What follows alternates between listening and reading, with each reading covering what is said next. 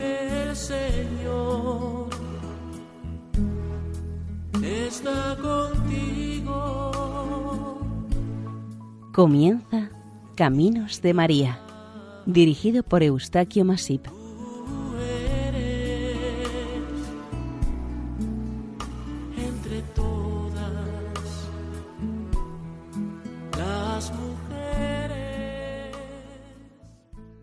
Nuestra cordial bienvenida a Caminos de María, un programa realizado por el equipo de Radio María Nuestra Señora del Lledó de Castellón. Les ofrecemos hoy el capítulo dedicado a Nuestra Señora de las Virtudes de Villena, Alicante. una mañana sentí que acariciaste mi vida, no sufras más, me yo cuido de ti hijo mío. Y sentí tu presencia en mí y tu amor, esa paz me dio. Oh, y yo empecé a contarte mi vida mis ilusiones, penas y alegrías, todo el amor y lo que yo sentía, y mis errores que tuve un día. Y empecé a llorar ese instante, pedí perdón y tú me abrazaste. Esta advocación mariana es también conocida como Virgen de las Virtudes es una devoción dedicada a la Virgen María que es conmemorada en varias poblaciones españolas como Santísima Patrona, como en Villena, Conil, Santa Cruz de Mudela, Paterna del Campo y Fuente de Piedra. En otras es especialmente venerada, como en Cox, Tángel, Ponticiela, Badajoz, Villamartín, Puente Deume, Escubells, el Redal y Puebla de Cazalla. Da nombre esta advocación a todas las personas que se llaman virtudes y celebran su onomástica y fiesta el 8 de septiembre. La virtud es una disposición habitual en el ser humano que se adquiere por repetición consciente y libre que requiere cierta constancia, tesón y disponibilidad. No es un don natural con el que nacemos, pero sí existe una capacidad y disposición para adquirirla y desarrollarla. Una virtud, para serlo realmente, ha de ser habitual y no aislada o excepcional. Se considera debe ser como una segunda naturaleza a la hora de actuar, sentir y pensar. Si naciéramos con ella, dejaría de ser virtud, lo contrario a la virtud es el vicio. La virtud, con la ayuda de Dios, lleva por el camino de la perfección a las personas. Lo contrario de la virtud es el vicio, que consiste en la repetición de actos contrarios al bien. Tal como se aprende en el Catecismo de la Iglesia Católica, la fe, la esperanza y la caridad son las tres virtudes teologales. Gracias a ellas, el hombre puede entrar en comunión con Dios, que es la santidad misma, y se nos infunden con el bautismo. Las otras virtudes son las cardinales, aquellas sobre las que gira la vida moral del ser humano. Estas virtudes cardinales comprenden la prudencia, la justicia, la fortaleza y la templanza, cada una de ellas es un remedio a la débil naturaleza humana tan herida por el pecado original.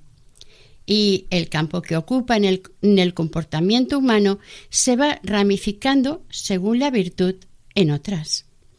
No es de extrañar que la Virgen María, poseedora de todas las virtudes, en algún momento se tuviese que manifestar como portadora y poseedora de todas ellas. Y así, en la Edad Media surgió esta advocación de María entre el pueblo, aunque ya desde el principio se la sabía y reconocía como poseedora de todos estos dones por ser la Madre de Dios. Las personas que han sido devotas y canonizadas, e infinidad de las no canonizadas, creyeron y reconocieron en vida la altísima tenencia de estos especiales dones atribuidos a Santa María Virgen. Nuestra Señora de las Virtudes, en su calidad de Madre, orienta y guía a los creyentes por el camino de la virtud, y éstos pueden contar con ella como Reina de las Virtudes en todo momento, cometido o misión. Ella es la fuerza y sostén del creyente. María es la Virgen de la contemplación y de la escucha. Es modelo para el cristiano en su camino de purificación hasta la santidad subiendo por el camino hasta la cima del monte que es Cristo. Ella, la llena de gracia, la llena de dones, es la llena de virtudes y nos ayuda a conformarnos, a asumir y llevar a la práctica las virtudes evangélicas. Villena es una histórica ciudad del noroeste de la provincia de Alicante, en la comarca del Alto Vinalopó. Cuenta con unos 40.000 habitantes. Ermitas e iglesias estaban repartidas por su término dedicadas al culto a Dios, a la Virgen y a los santos. Como la mayoría de las localidades reconquistadas a los musulmanes, la primera iglesia de la localidad se dedicó a Nuestra Señora de la Asunción, asentada probablemente sobre la antigua mezquita local. Son muchas y diferentes las situaciones en que se ha visto inmersa esta ciudad a lo largo de su historia, pero nos ocupamos especialmente de esta advocación mariana desde el momento que llega a esta ciudad. Como siempre, la realidad, la historia y la leyenda quedan solapadas entre ellas, aunque en realidad refuerza la fe de los creyentes. En 1474, una terrible epidemia de peste que invadió la península y el resto de Europa afectó también a la ciudad de Villena y su comarca. Por el desconocimiento de la enfermedad, de su causa y su rápida propagación, los vecinos de esta ciudad decidieron irse al campo creyendo que el contagio sería menor por lo que la mayoría de la gente de Villena fue a la fuente del Chopo, a la orilla de una laguna cercana, a hora y media al oeste de la población. En este lugar construyeron cabañas y chozas para cobijarse mientras durase la epidemia en la comarca. Por epidemias de este tipo en otros momentos se sabía que tienen un carácter cíclico de tipo campana, pero esta vez parecía alargarse su duración y crudeza en demasía. Las gentes estaban asustadas, preocupadas y en cierto momento desoladas.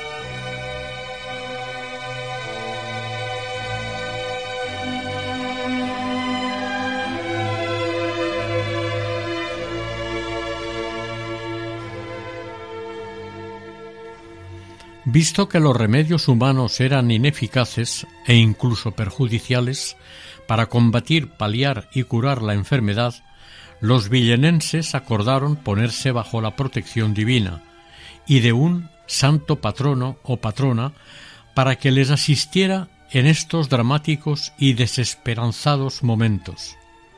El santo patrono o la santa patrona sería elegido al azar por insaculación, por una mano inocente, entre todos los nombres que escribieron y metieron dentro de un gran cántaro, todos quienes participaron en la elección. Había escrito en pequeñas cédulas muchos nombres y muy variados, tanto de santos como de santas, incluso nombres de Cristo y de la Santísima Virgen María. Cuando empezaron a sacar las cédulas, el primero de los nombres sacado de dentro del cántaro llevaba escrito un nombre que nadie había escrito y metido. Nuestra Señora de las Virtudes. Así fue la primera vez. La segunda insaculación dio el mismo resultado, lo mismo que la tercera. Era evidente que esto era un designio divino, y desde luego la elección ya estaba resuelta. El problema que se les planteaba era ahora el de encontrar una imagen de la Santísima Patrona con este nombre o de esta devoción. Varios de los vecinos salieron decididos en grupos en busca de esta imagen mariana por los alrededores, pero uno de los grupos, no muy lejos de la fuente del Chopo, se cruzaron con dos hermosos mancebos y al hablar con ellos les dijeron que traían un estuche o caja con la imagen de la Virgen de las Virtudes en su interior. Los comisionados villenenses y los dos jóvenes peregrinos decidieron dirigirse a la fuente del Chopo para acordar sobre el precio de la imagen. Los comisionados mientras destapaban la caja que contenía la imagen para verla, no se percataron de que los mancebos habían desaparecido misteriosamente y no volvieron a aparecer en el lugar. Convencidos los comisionados del carácter milagroso de este suceso, y teniéndolo como enviado del cielo, al destapar la caja y mostrar la imagen de la Virgen a la gente, cesó milagrosamente la peste, y los enfermos quedaron curados al instante. Ante estos sucesos tan grandes y extraordinarios, los villenenses consideraron que debían de construirle una capilla o ermita para rendirle sentido homenaje a la que iba a ser la Santísima Patrona, tan milagrosamente aparecida y asignada. El pueblo aclamó a la Virgen de las Virtudes como patrona y abogada de la peste, y se comprometieron a construirle una ermita y a cumplir dos votos perpetuos en su homenaje. El 25 de marzo, fiesta de la Anunciación, y el 8 de septiembre, conmemoración de la Natividad de la Virgen María. Se sabe que una primera ermita se levantó al menos el 30 de julio de 1490 y la Virgen estaba bajo el cuidado de un ermitaño. Este documento se halló en una provisión de los reyes católicos y estaba fechada en este momento en Córdoba. Con el tiempo las gentes de Villena creyeron conveniente que su patrona debía estar mejor atendida y mejor dignificada en la ermita. Aquella primera ermita se fue ampliando, reformando y abasteciendo de todo lo necesario para el culto. Las diferentes modificaciones realizadas con el tiempo fueron transformando la pequeña ermita que estaba al cuidado de un ermitaño en un hermoso convento que ha perdurado hasta nuestros días. El pueblo de Villena y sus autoridades creyeron conveniente que la Virgen, para estar mejor atendida, era preferible que alguna orden religiosa podía hacerse cargo en atender convenientemente el santuario y a su Virgen de las Virtudes. Y para esto, nada mejor que quienes estaban dispuestos a cumplir con esta sagrada, digna, emotiva y delicada tarea, la Orden de San Agustín. El 20 de diciembre de 1526 se levantó y fundó el convento que los agustinos regentaron hasta que fueron desalojados por la desamortización de Mendizábal en 1836. El convento tenía y tiene varias dependencias, el convento en sí, el claustro y la iglesia. A través de una escalinata de ocho gradas, se accede hasta la portada de entrada de estilo renacentista y fabricada de piedra con adornos barrocos. En su hornacina, de encima de la puerta, está presente una imagen de estilo renacentista de la Virgen, tallada en piedra. Por esta puerta se entra en el claustro. Llama la atención de este amplio espacio un aljibe de doble brocal en el centro. El claustro es rectangular y presenta dos plantas.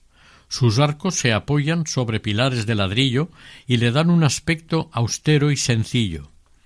A través de una escalera bifurcada se accede a las celdas y demás estancias monacales.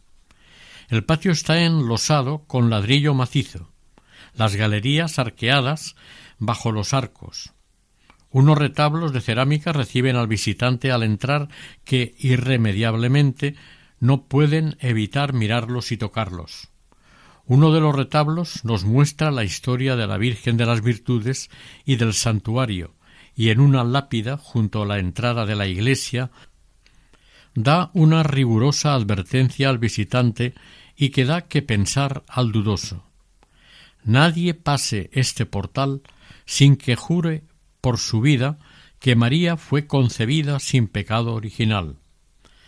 La fecha de la lápida es 25 de marzo de 1624.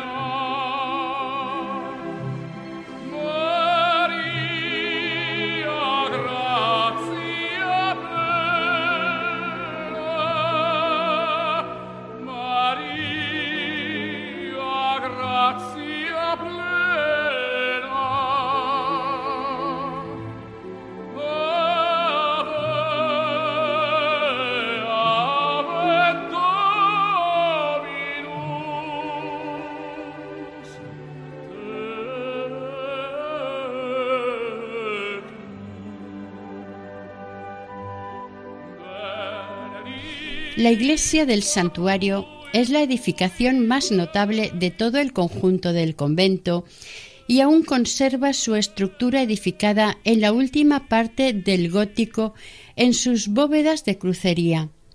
La nave está orientada hacia poniente, se accede a ella por el claustro y dentro. Está distribuida en tres grandes naves, una más amplia en el centro y las dos laterales menores, ambas de las mismas dimensiones. Las naves están separadas con pilares cruciformes apoyando los arcos y la bóveda. A los pies del templo tiene un espacio ocupado por el baptisterio, al lado de éste una sala donde se guardan imágenes y los exvotos. Encima del baptisterio está el coro, con bóveda de crucería. La nave de la derecha es la que tiene la puerta de acceso a la iglesia desde el claustro. En este muro se conserva una pintura del siglo XV en la que figuran los santos Cosme y Damián, dos santos médicos y cristianos del siglo IV. A continuación el Cristo de la Paz, donde los fieles expresamente o de paso lo saludan santiguándose. Al fondo de esta nave el acceso que permite subir a la torre campanario. La nave de la izquierda, en su muro externo, en vez de hornacinas dedicadas a santos, tiene unas ventanas con vidrieras que están decoradas todas ellas con símbolos marianos.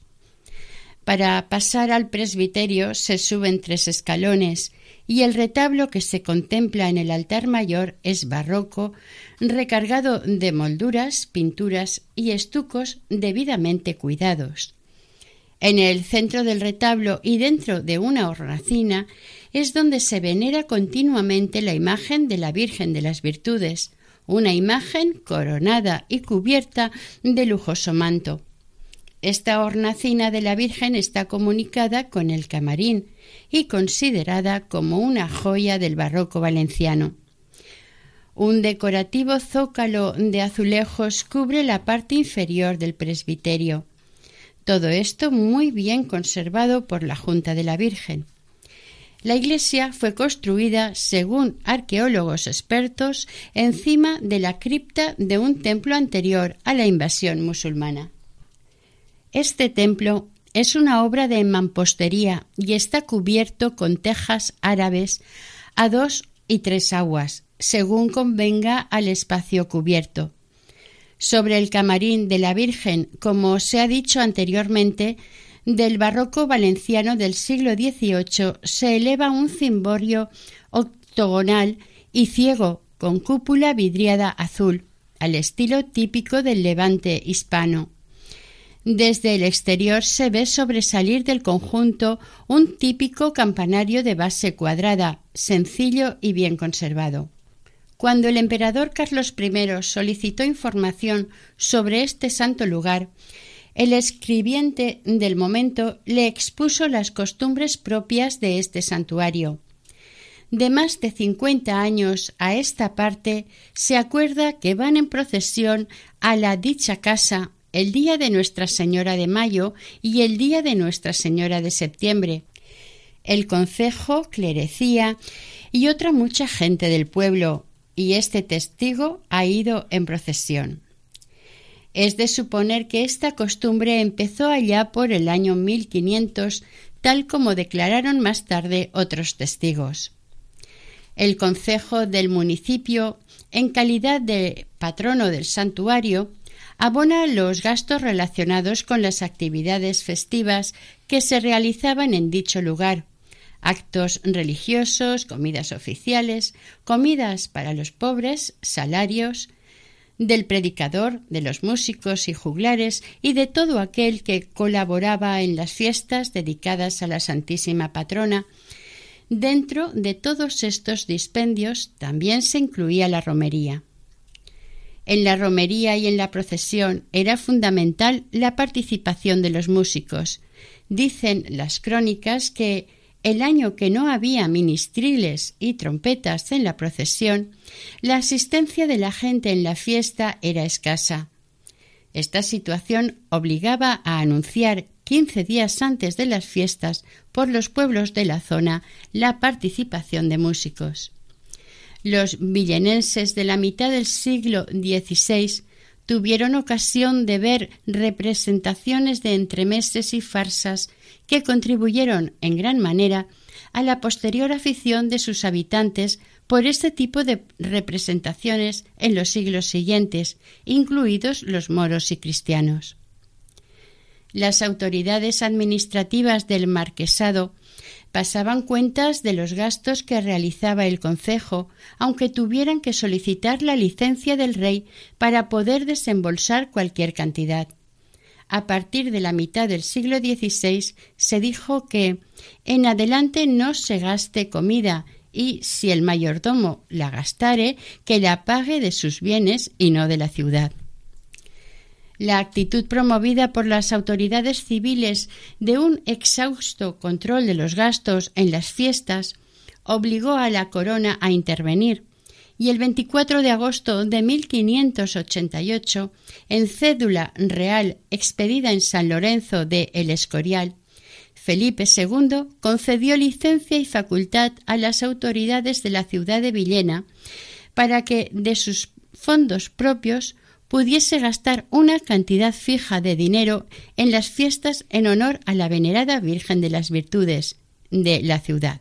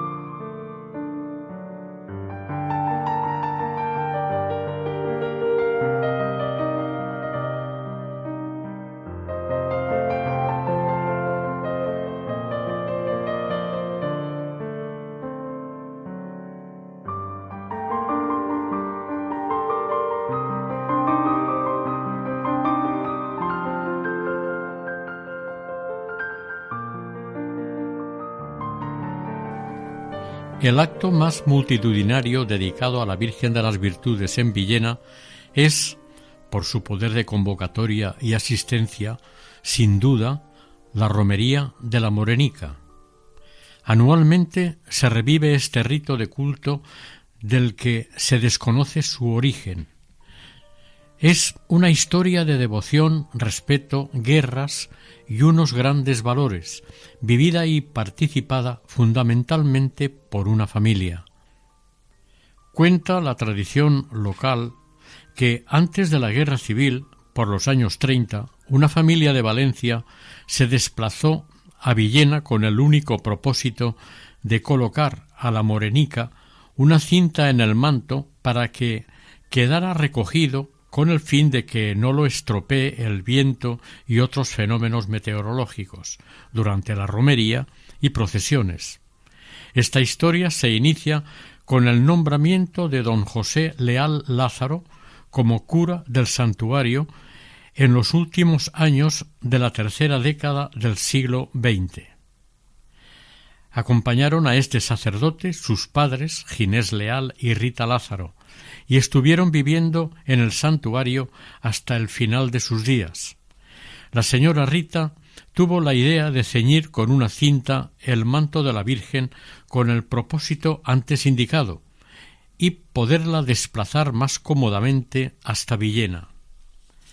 Aquella primera cinta con el tiempo se transformó en un cinturón de terciopelo bordado en oro que la misma señora Rita y una prima suya llamada Virtudes, con fama de magnífica bordadora, la confeccionaron con gran cariño y devoción. Con la muerte de la señora Rita, su hija Dolores cogió el testigo del cinturón bordado y llegaría a convertirse en tradición. Todos los años se desplaza Dolores desde Valencia con su marido e hijos hasta Villena para asistir a la romería. En 1934 el padre de don José Leal y también de Dolores se puso muy enfermo y Dolores y su familia decidieron trasladarse a vivir al santuario para poder atender mejor a su padre. Al mismo tiempo, Eugenio, el marido de Dolores, haría de sacristán, ayudando a su cuñado cura en los asuntos relacionados con el convento. A finales de 1935 falleció Ginés Leal y su hijo don José también se puso enfermo. Estando esta familia en el santuario ayudando al padre José Leal Lázaro, se desató la guerra civil. Eugenio, preocupado de que el conflicto se extendiese, escondió las joyas más valiosas de la Virgen y desatornilló la imagen por si tuviera que esconderla de cualquier ultraje. Una mañana se presentó en el santuario una compañía de milicianos con la aviesa intención de incendiarlo. Dolores y su hermano, enfermo, junto con otras personas, se enfrentaron a los guerrilleros, diciéndoles que tendrían que quemar el santuario, pero también con ellos dentro. Los milicianos, mandados, al ver la rebelión de esta mujer, se dirigieron a su cabecilla contándole lo que estaba pasando, y éste cogió una pistola y subió al convento para reducir a la mujer rebelde. Sin saber por qué, se le escapó el arma de las manos y se puso blanco como la cal. Había reconocido en Dolores a la esposa de su antiguo jefe, con quien había trabajado un tiempo en Valencia, y que, por unas malas prácticas e irresponsabilidades del cabecilla miliciano, había sido perdonado generosamente por Eugenio. Dolores, atendiendo a esta deuda del jefe de los milicianos hacia esta familia, le pidió que si querían quemar algo, que sacasen todos los bancos y otros objetos combustibles y los quemasen en la explanada, añadiendo que si quemaban el convento, las familias que allí vivían en las antiguas celdas conventuales se quedarían en la calle. El caso fue que reunieron y quemaron en la explanada los bancos y otros enseres propios del santuario, aunque respetando el resto del complejo. Ardieron seis grandes hogueras, pero antes Dolores pidió al cabecilla que dejara entrar al sacerdote en la iglesia para que consumiera las formas guardadas en el sagrario. Conseguido esto, el cabecilla quería algo más.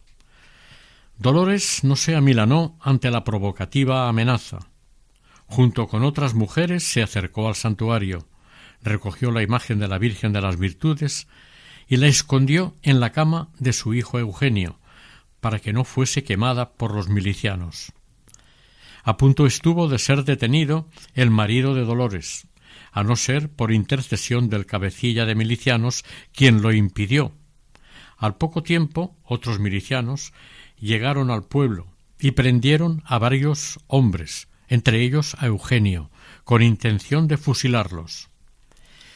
Estando Eugenio en el calabozo, se presentaron cuatro milicianas y dos hombres ante Dolores exigiéndole que les entregase la imagen de la Virgen de las Virtudes, que tenía escondida. La justificación de los milicianos fue para llevársela a Villena y conservarla. Dolores, intuyendo y temiendo de las malas intenciones del destructivo grupo, negó tener en su posesión la imagen de la Virgen, indicándoles que ya había sido quemada pocos días antes. Ellos no la creyeron y con rotunda amenaza le dijeron a la ermitaña Sabemos que la tienes escondida y nos la entregas o pegamos fuego a todo el convento. El grupo de milicianos realizó un profundo y minucioso registro y al final encontraron la imagen de la Virgen. Varias personas vieron los hechos y más tarde lo testificaron. Metieron la imagen de la Virgen a golpes en el coche que llevaban y salieron en dirección a Villena.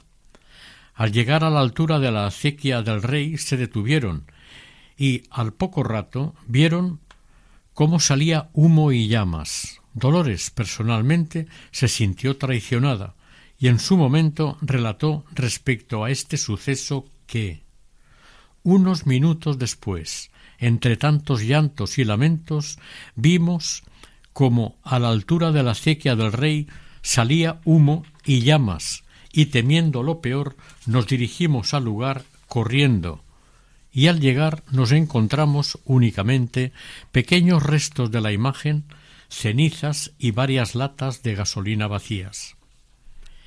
Terminada la guerra civil, las joyas de la Virgen y varias estampas fueron entregadas al canónigo de la Catedral de Valencia, don Gaspar Archén, natural de Villena. Entre las estampas había una de gran tamaño, en color, del matrimonio Dolores y Eugenio, que serviría para orientar al escultor Antonio Navarro.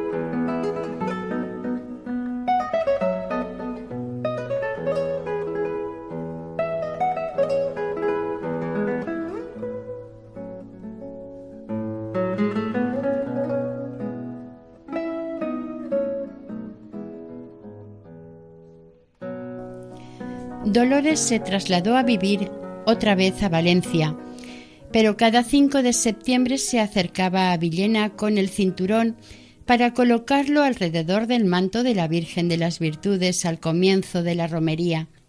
El día 9, al regresar la imagen a su santuario, Dolores recogía de nuevo el cinturón y se volvía a Valencia con él.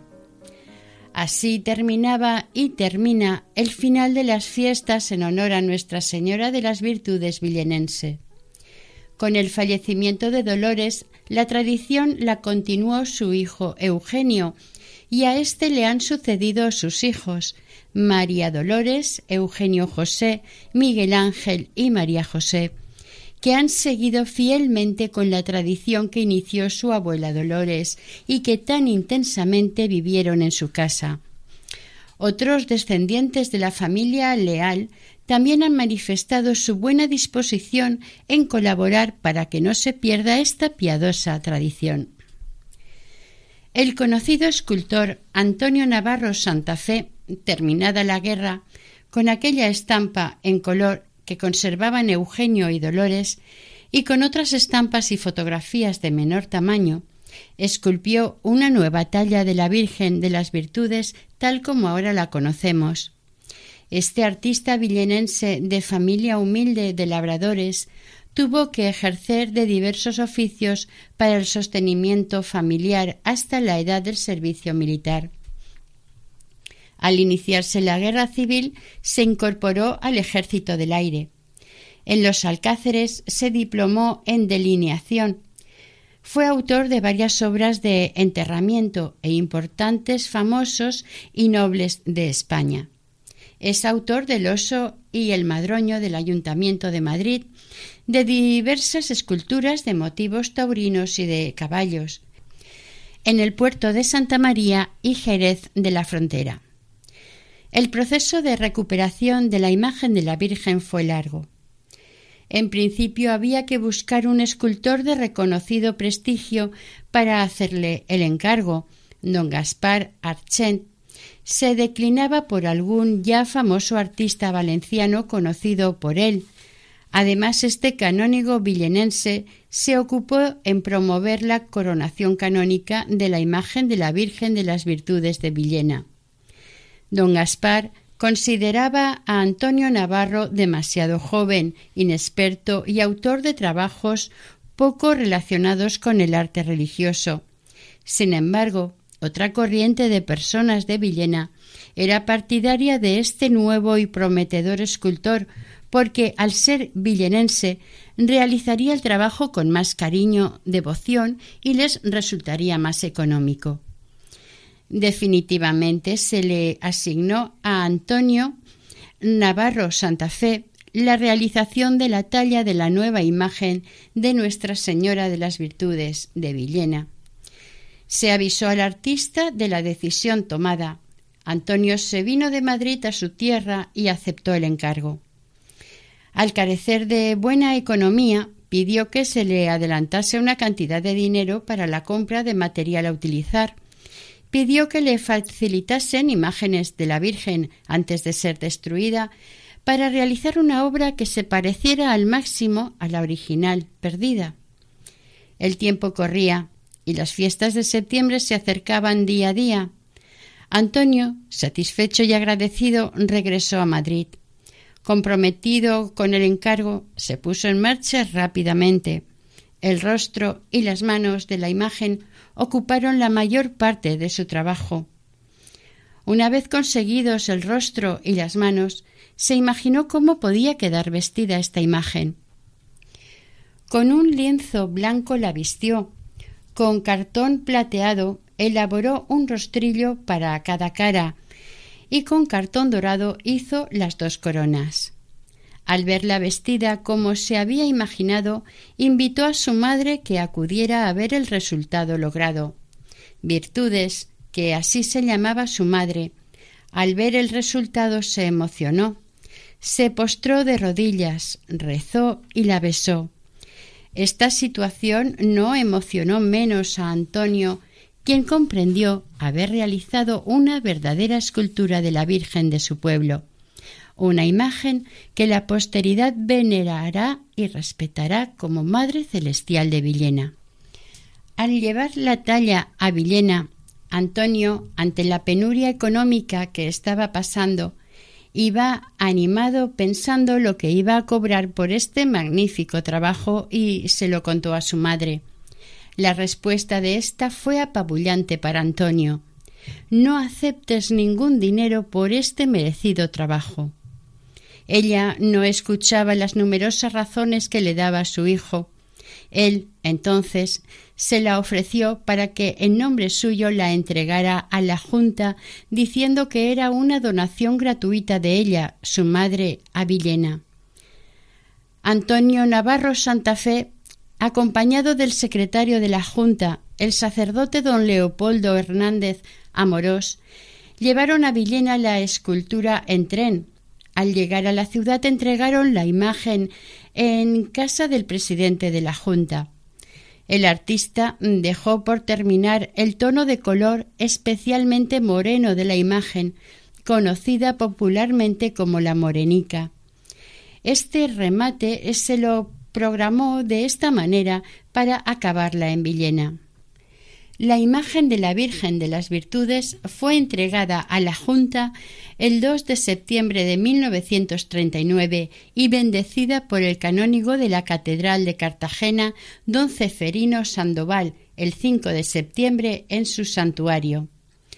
Una carta escrita por doña Virtudes, madre del escultor Antonio Navarro, ante la posible duda de su donación de la imagen de la Virgen, la escribió de su puño y letra y fue encontrada en su archivo personal y dice así Nuestra Señora María de las Virtudes, patrona de Villena, obra de un escultor del siglo XVI, cuya identidad será muy difícil de descubrir, destruida por la horda marxista y reconstruida por el escultor villenense Navarro Santa Fe, quien por encargo de su madre doña Virtudes Santa Fe Marcos Villenense la realizó y regaló a su pueblo, en gracia por haberles protegido de tanto peligro en nuestra guerra de liberación.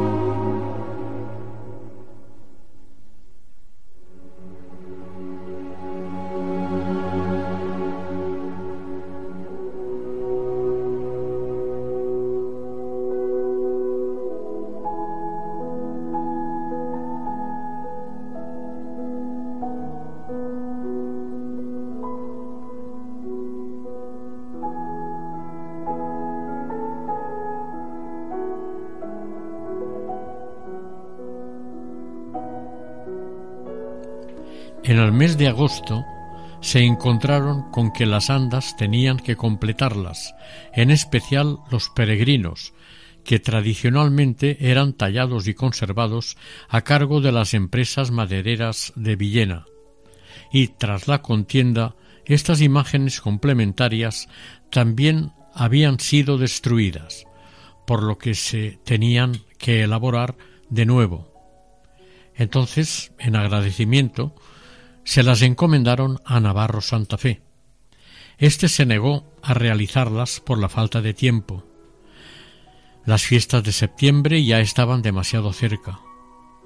La Junta insistió a Antonio en que las tallara de alguna manera.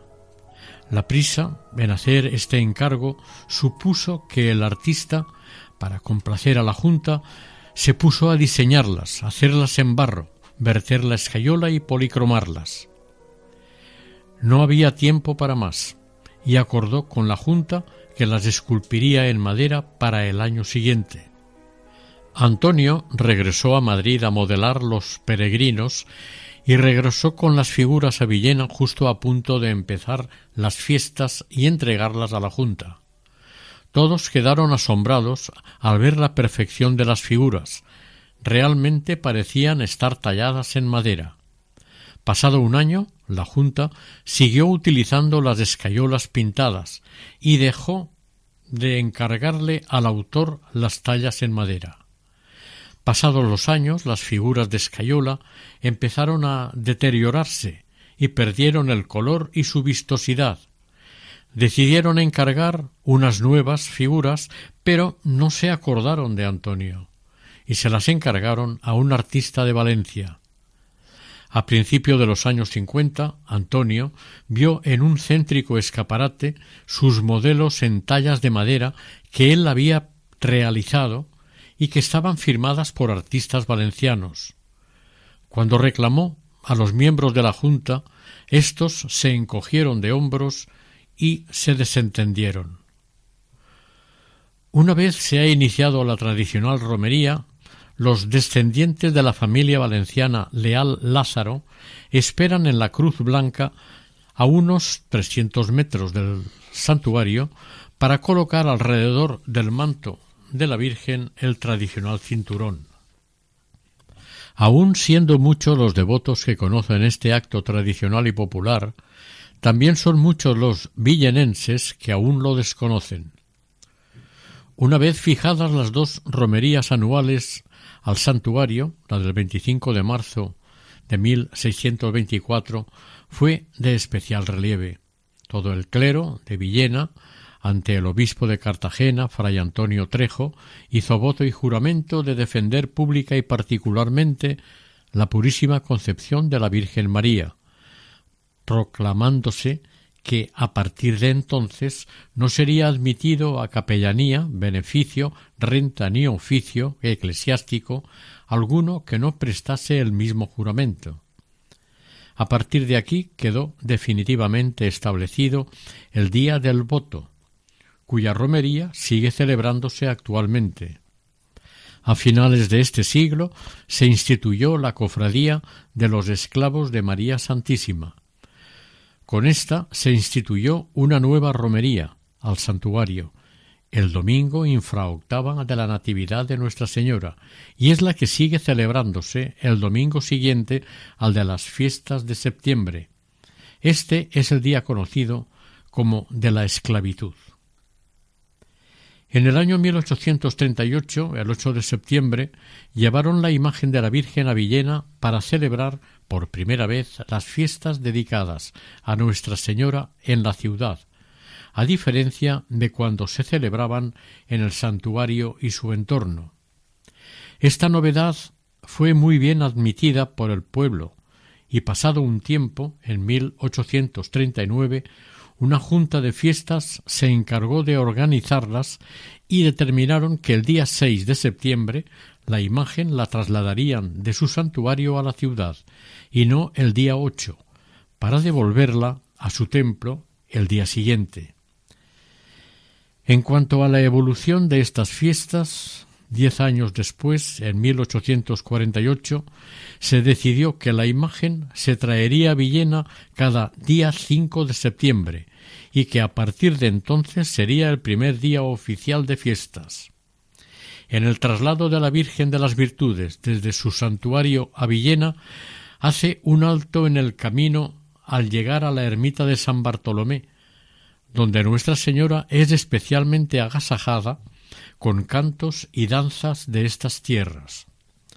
Al finalizar el día, la romería reemprende su camino, llegando a Villena, donde se la espera y es recibida con vítores, palmas, cantos y sobre todo con mucho cariño. El 9 de septiembre será trasladada de nuevo a su santuario. El año 2011 se restauró la portada del santuario y decidieron retirar la talla en piedra de estilo renacentista de la Virgen, que figuraba en una hornacina sobre la puerta. A esta antigua imagen le faltaba una mano y el niño Jesús, y fue sustituida por una réplica de resina con toda la imagen completa. La talla original quedó arrinconada en el museo hasta que se envió a un almacén municipal. En este almacén municipal, el año 2016, alguien planteó su posible reparación y recuperación. No se le han restituido las formas, se le ha limpiado en profundidad, se han tapado los poros y se ha impermeabilizado. Esta talla original actualmente se ha instalado en el interior de la iglesia, justo enfrente de la entrada para que todo el mundo que entre al santuario la admire y rece una oración por alguien o por alguna buena causa.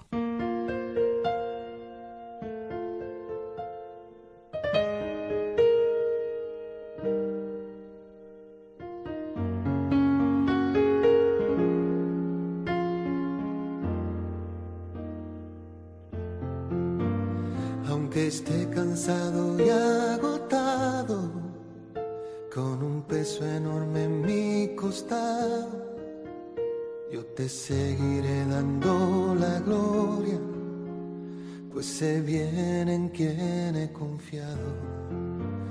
No eres hombre para que mientas, con tu diestra, Señor, me sustentas tu gozo es mi fortaleza. Me levanto, Jesús, y proclamo tu nombre. Oración. Santísima María, Señora de las Virtudes, acompáñanos cada día en el logro de cada una de las virtudes, porque a través de ellas se nos allanará el camino hacia el Padre Media por nosotros, Señora, para que la Santísima Trinidad nos conceda estos siete dones a fin de cumplir plenamente los mandamientos del Padre, la palabra y obras del Hijo y las sugerencias propuestas por el Espíritu Santo, así sea.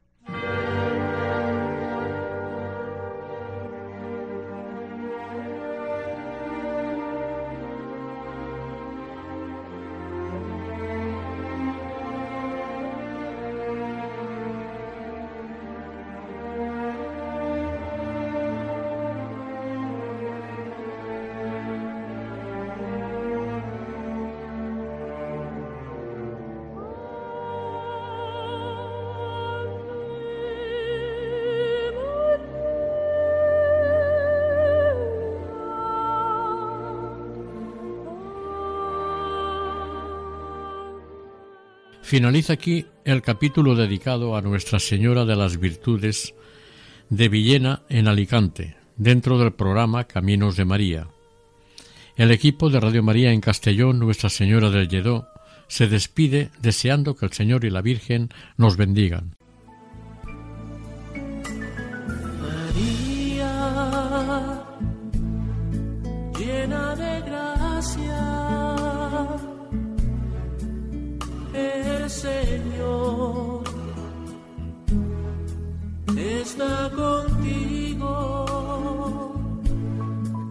Han escuchado en Radio María Caminos de María, dirigido por Eustaquio Masip.